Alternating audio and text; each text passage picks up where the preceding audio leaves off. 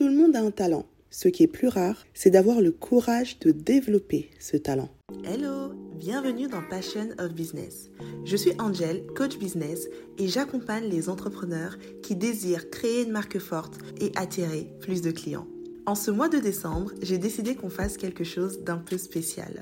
Le calendrier de l'Avent spécial business. Je vais partager avec toi un épisode par jour pendant 25 jours, donc jusqu'au 25 décembre, sous forme de tips, d'astuces ou encore de conseils pour t'aider à planter les graines qui vont porter du fruit en 2023 dans ton business. Installe-toi bien, prends un bon chocolat chaud, prends ton bloc-notes et c'est parti pour l'épisode du jour.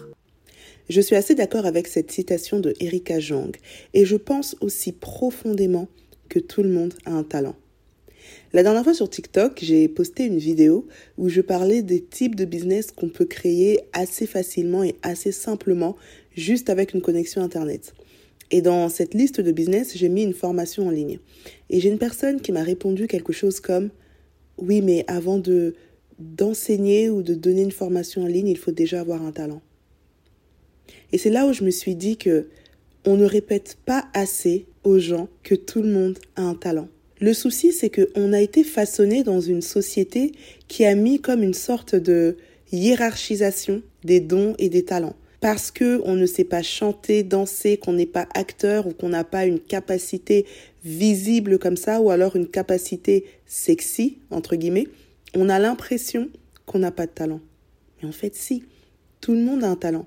Et il y a une histoire que j'aime beaucoup qui le montre assez bien. C'est l'histoire d'une jeune femme. Elle s'appelle Marie.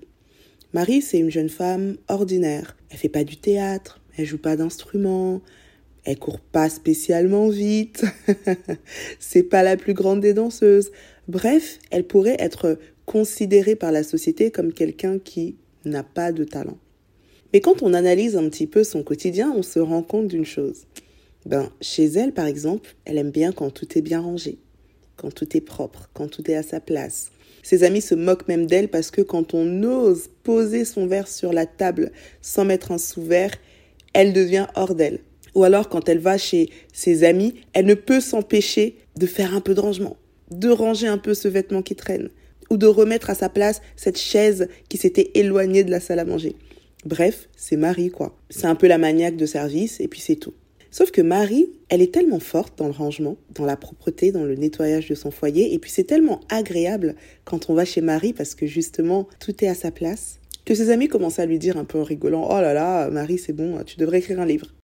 Eh bien, Marie les a pris au mot. Elle a écrit un livre sur l'art de l'organisation et du rangement, et sur la manière dont ça peut avoir un impact positif sur notre mindset, sur notre quotidien.